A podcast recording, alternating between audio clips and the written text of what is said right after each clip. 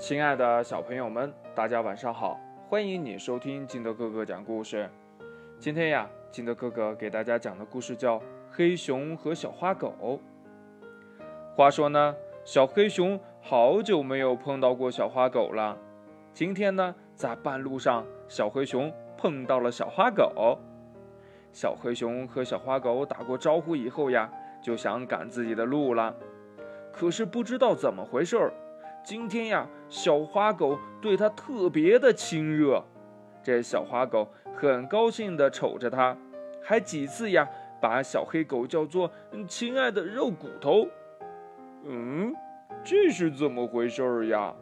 小黑熊有点糊涂了。后来呀，小花狗提出它想亲亲小黑熊，这事儿真让人纳闷儿呀。小花狗今天是怎么了呀？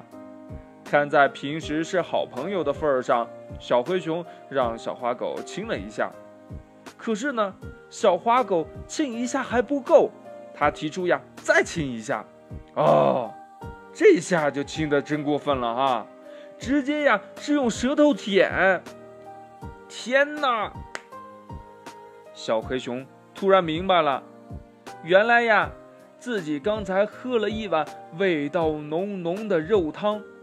吃完了呀，也没有洗脸，准是脸上留了不少肉汤的味儿，所以呀，小花狗才把它叫做我亲爱的肉骨头。所以呢，小花狗一定要亲亲它，舔舔它。这哪是舔小黑熊呀，这就是舔了脸上的肉汤呀！小黑熊呀，赶紧跑到了小河边上，洗好了脸。这一下呀。小花狗再也不叫它“我亲爱的肉骨头”了，也再也不想亲近它了。这小花狗呢，只管自己赶路去了。小黑熊呢，一边赶路一边拨着脑袋说：“呀，嗯，我以后吃完饭一定要好好洗脸，要不肉汤、鱼汤留在我的脸上，这小猫、小狗还有苍蝇都会缠住我的。哎，一定要记住呀！”故事讲完了，亲爱的小朋友们，那你吃完饭了以后应该怎么做呢？快把你想到的跟你的爸爸妈妈还有你的好朋友相互交流一下吧。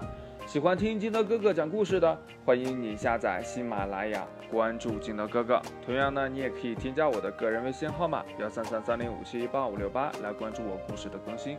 亲爱的小朋友们，祝你晚安，明天见，拜拜。